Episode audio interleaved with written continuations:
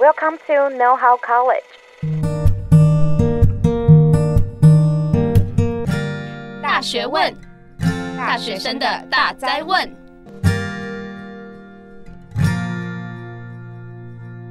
欢迎回来，大学问，大学生的大哉问。我是主持人艾瑞克。现在大家应该都放暑假了吧？今年暑假是睽违两年疫情之后第一个解封的暑假。我发现很多人都有安排出游的行程，有些人就会跟我分享说，他们想用这段时间用不同的方式来认识台湾。那我就讲一下我自己的经验好了。我自己在大学时候啊，就有骑机车环岛的经验，但那时候只有用短短五天的时间来走完这行程，就会觉得啊，我那时候好像很多事情都没有做到，然后想要玩的地方都没有去到。但在过程中呢，就发现哎，有些人是用走路的方式来环岛，然后背着环岛的牌子走路。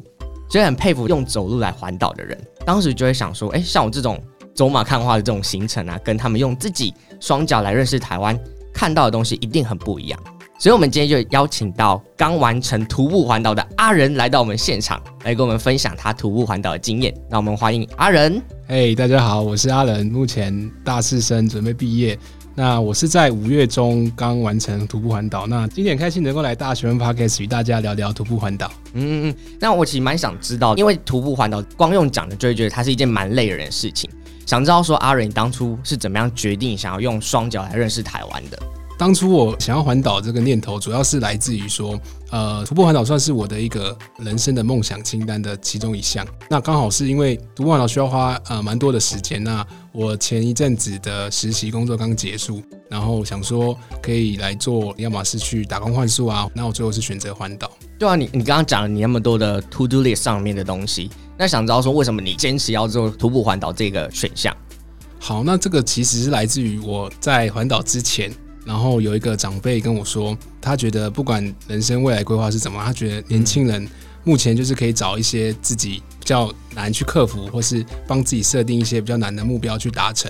那这样子的话，对于呃年轻人在未来面对更困难的时候，你比较有之前完成这个挑战的经验。所以呃，我最后选择徒步环岛，算是我觉得这对我来说比较难这样子。嗯。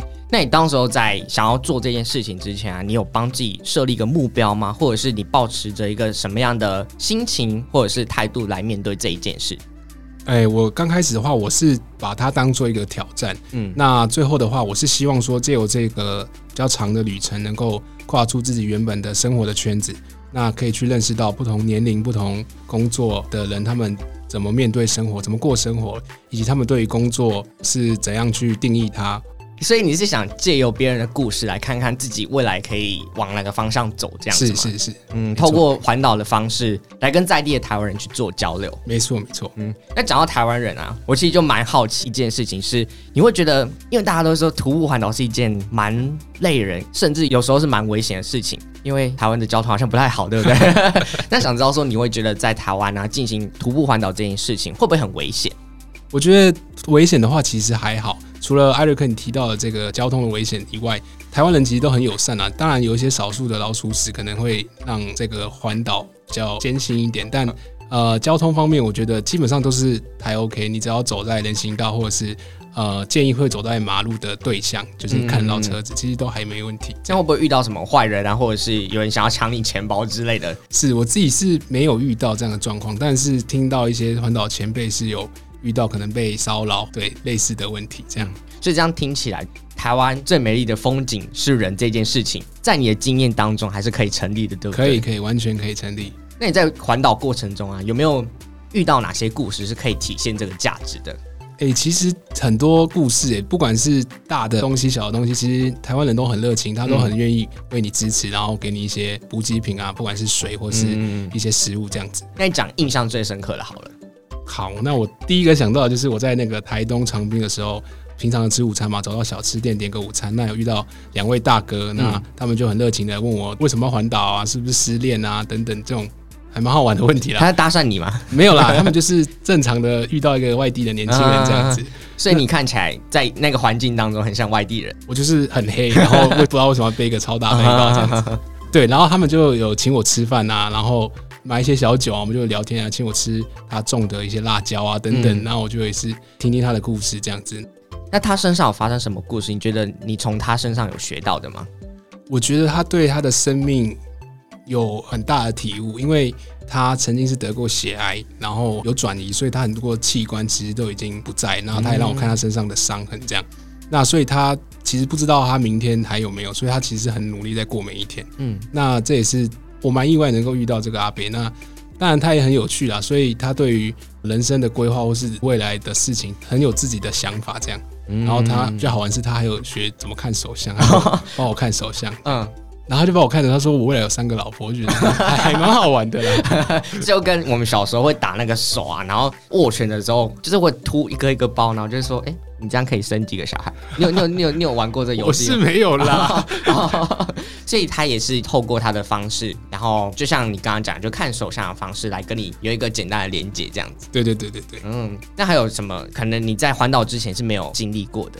好，我在花莲的瑞穗，其实我还蛮开心的。就是那时候我其实也是请吃饭，就是阿姨看到我自己在徒步环岛，那我就点了原本的一份炒饭跟十颗水饺，那她很自动的就帮我升级为哇，那时候端过来的时候，那个炒饭整个是一座山啊，差不多二到三人份这样，那水饺差不多快二十颗，那我想说我我是点错这样，然后就跟他确认一下，那他是很心疼我们这些出来。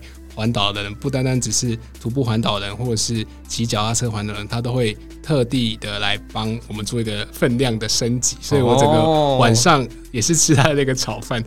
其实很多的台湾人他们都很有爱心，他看到你可能自己出来走很辛苦，所以他们都有发挥出他们的那个台湾人的善良。嗯嗯，这是我很有体会。你的故事听起来很精彩，连我自己都很想要去看看这些叔叔伯伯阿姨们的热情。那想知道说，假设我真的是一个也很想要去徒步环岛的一个大学生啊，想知道阿仁你有没有什么样的步骤或者是环节是可以跟大家分享，说你当时候是怎么样去制定这一个徒步环岛旅行的行程？主要如果你想要出发的话，通常是会在所谓的春天或是秋天，嗯，因为那时候的天气比较稳定，不会太热，也不会太冷。那你基本上带的东西就不用多太多在衣服这方面，这样子哦，所以就可以以轻便为主，这样子。没错。所以冬天的话，就会觉得，哎、欸，要带太多件外套，反而不太合适。是是是，嗯。那你自己在规划这个环岛的行程当中，有没有什么样的步骤可以给大家参考的？步骤的话，基本上就是你要先定好你的环岛的方式，不管是分段环岛或是一次走完。那再来第二个就是你要估算你的预算，你有多少钱。还有你预计花多少天天数，以及说你想要制定的这个路线，你要往哪里走，以及你想要停留的一些景点，大概是四个部分。哎、嗯，那你刚刚提到就是环岛有分段跟一次走完，这两个差别是什么啊？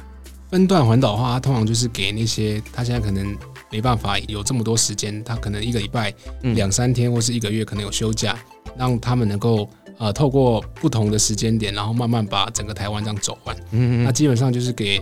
呃，你可能有家庭有小孩啊，然后你可能只有周末可以走的话，那你可能就透过每个周末每个周末走，然后把台湾整个走完。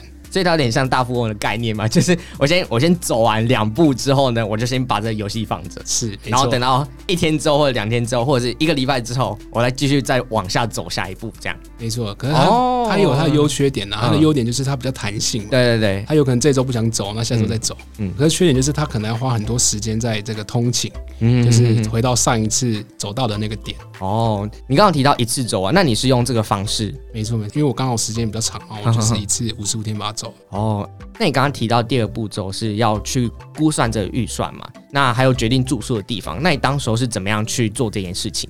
一开始也是不太清楚要怎么来估了。那其实那个 Facebook 有一个社团是徒步环岛的社团，那里面有很多前辈，他们有分享他们的不管是花费啊，或者是路线，或者是他们住的地方，都有一些分享。嗯、那我就从上面去挑一个我觉得跟我最适合的。人，然后大概估一下我自己会花多少钱。这是哪一个社团？你可不可以给大家推荐一下？哦，它叫做台湾徒步环岛联谊会。哦，对，目前有二点九万的会员在里面，所以帮他们冲一下粉丝，这样。就是如果你真的想环岛，里面有非常多的资讯，嗯、有用的资讯，你可以去做搜寻，这样。哦，所以你从当中有就是获取到蛮多资源的。对，基本上都是在那边得知的。那你现在像你这样环岛玩啊，你有想说，哎，要再上去回馈那些？也想要开始环岛的人吗？有，本来想要发一篇文在当中，嗯、但目前还没。没关系，但你现在在大学问了，也算是跨出第一步。那你刚刚说你就是五十五天的这个行程嘛？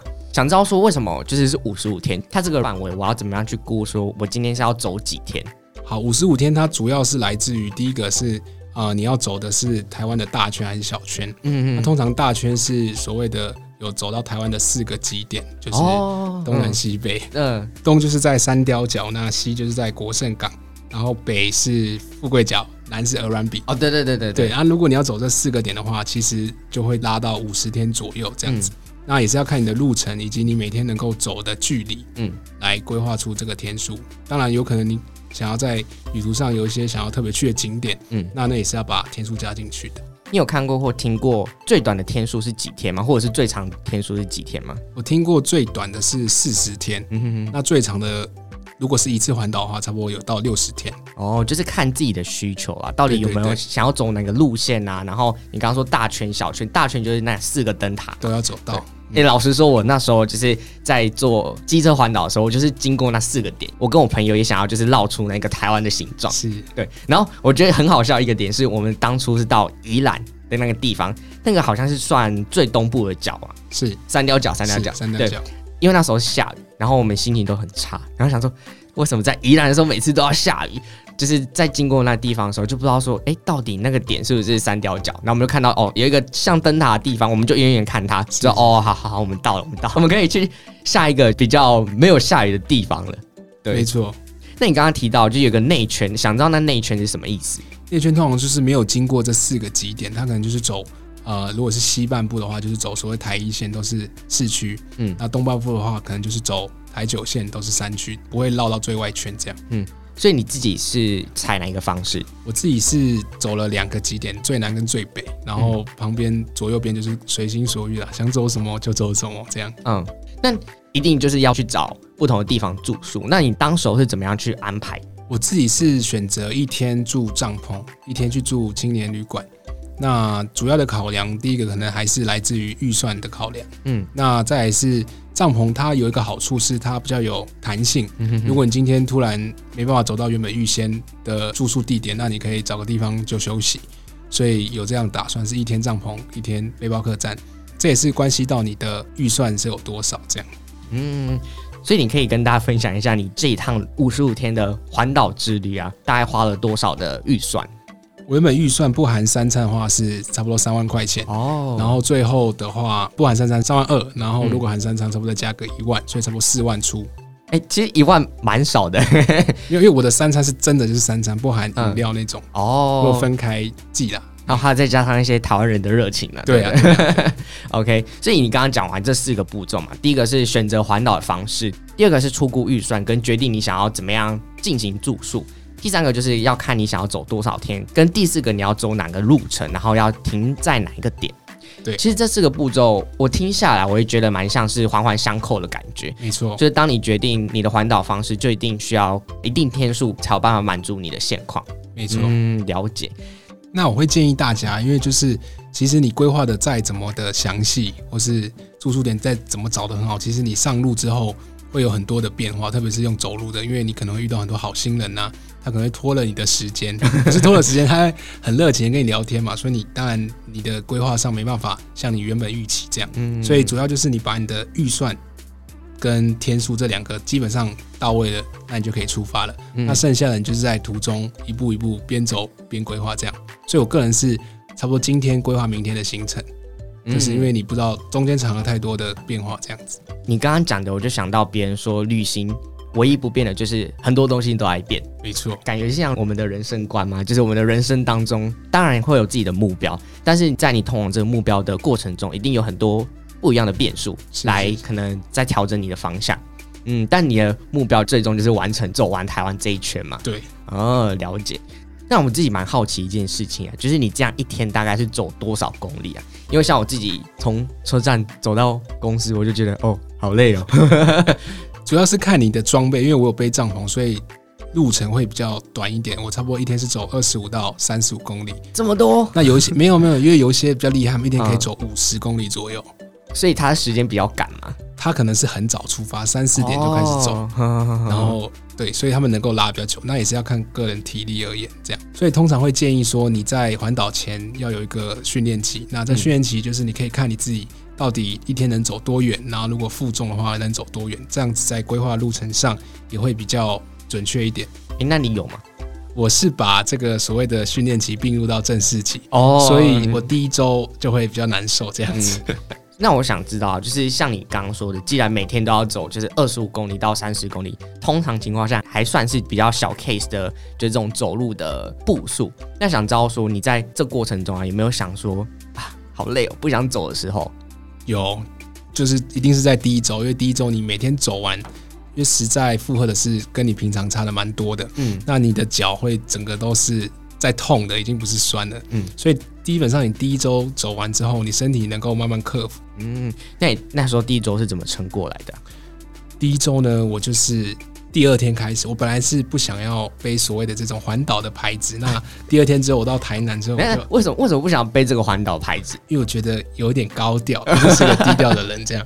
哦，你很怕被 PO 到一个什么？你走到彰化就一个彰化人的社团，然后就有人把你的照片放上去之类的吗？之类的。但我我是想说，就是低调嘛，因为这还是你的事情嘛。嗯。但我后来第二天之后就有想说，好了，来过要看这个牌子，看会有什么效果。那确实就会得到很多人的支持跟鼓励啊，然后包括一些人家会送你一些东西啊。都会有这样，嗯，那比较好玩的是，我有统计一个，我整趟旅途下来有多少人帮我来做加油啊？整个加起来大概有五六百人，他们有四出善意，包括按赞啊、按个喇叭，或是帮我喊个加油啊，或是来跟我对谈。哦，这种感觉好像当你今天很想要做一件事情的时候，你会发现啊，全世界的人好像都帮着你的感觉。真的，你只要意志力够坚定的话，是可以的。嗯，所以也打破了你原本不想要高调这个就是心态，对吧？没有，我后来就是走到四分之一，我就把牌子收起来。又、哦、不要了，嗯。但是大家还是很热情，因为其实看得出来。会有人中途想停下来说，你要去哪里，我载你去吗？有搭便车，差不多有十几个人问我。那我这次是设定我不想要搭便车，所以我就一一婉拒了。你怎么婉拒法？因为台湾人有时候的那个热情，你就是很难去拒绝的。没错，我就是跟他说，其实他们懂了，因为他们其实在这种干道上。呃，很常开车，那他们就知道，如果看到这种人，要么你问他一次，如果他不要的话，就真的不要。嗯，那当然，我是在花莲有遇到一个公车司机，他就是很坚持要我上车，他就把门开着，然后说上来啦，上来啦，并且他那个乘客都在看我，就我就后来我就拒绝差不多十五秒，还是无法。嗯，那我就最后就上车了，这样。但我后来又去把那一段再补走回来。哇，所以算是还是没有搭到便车了。这样听下来，你在这一趟旅途当中啊。发生了蛮多啊，原本自己的生活圈不会遇到的事情。是，那我最后其实也蛮想知道说，就是对于你来说啊，你在这一趟旅途当中，你觉得收获最多的是什么？好，我觉得第一个我想到的就是，呃，我有把一件我想要做的事情，实际去把它做出来。那从规划到实际去执行，遇到的困难这个部分，我能够去克服它。那我觉得这对我来说，它是一个让我能够增加自信心，以及我未来在面对。可能更困难的事情，我比较不会放弃去做。在过程中，因为有很多的时间，所以你有很多时间去思考你可能过去做的事情，以及未来会面临到的事情。那借由这个时间非常多余的状况下，那你能够去想想你可能未来想要从事的职业，以及你自己到底喜欢的生活是什么。这趟旅途对于你来说，就有点像是突破自己跟来思考人生这一个方向。是的，没错。嗯，那节目也到尾声了。其实我最后有一个。很想问的问题，就是因为其实徒步环岛这件事情啊，我觉得好像是在任何年纪都可以去做到的事情。像我之前就有听说过，有些人十六岁就徒步环岛，有些人是到四十岁的时候才徒步环岛。那我自己也很想知道说，就你觉得，因为你是大学的时候去做这件事情，是那想知道有没有哪些一点是对于你来说是在大学生这个阶段一定要做徒步环岛这件事情的一个最主要的推力？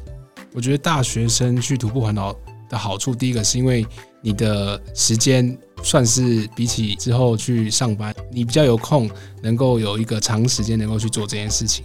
再是你的体力上比较能负荷，这是两个比较现实。体力嘛？体力？对对对，毕竟还是蛮耗体力的。这样。嗯。那再来是说，刚好在你这个比较迷茫的时候，你不知道你未来的路要怎么走的时候，你从这过程中你遇到不同的人事物，那他可能带给你他们自己的价值观。那透过时间，你可能也可以自己去思考。你自己的价值观是什么？不管是在未来工作，或是你理想上的生活，你想要怎么过？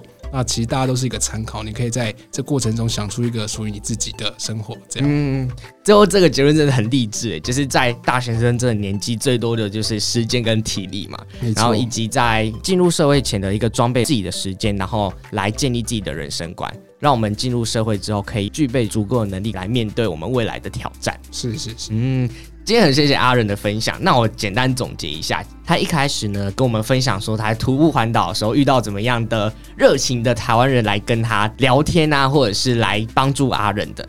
那接下来呢，我们也提到，如果真的有想要进行徒步环岛这个旅途的时候，可以怎么样去规划自己的旅程？那包括选择环岛的方式。来估预算，跟决定住宿，跟估到底你要用几天的方式来完成这段旅行，跟最后呢要怎么样去选择我想要走哪一条路，可能想要走外圈或者是内圈，然后来决定自己的这趟旅程要怎么过。那接下来呢，我们也带到阿仁他自己经过这个旅途当中的一个心境的变化，来看到说，诶，徒步环岛这件事情真的可以改变一个人很多。那最后呢，也提到了就是在大学生这一个年纪，为什么要做徒步环岛这件事情？是。那今天很谢谢阿任来到现场跟我们分享，那我们大学问下次再见喽，拜拜拜拜。如果你喜欢今天的节目内容，欢迎到大学问 IG 追踪支持我们，并在各大平台订阅我们的节目哦。我们下次见，拜拜。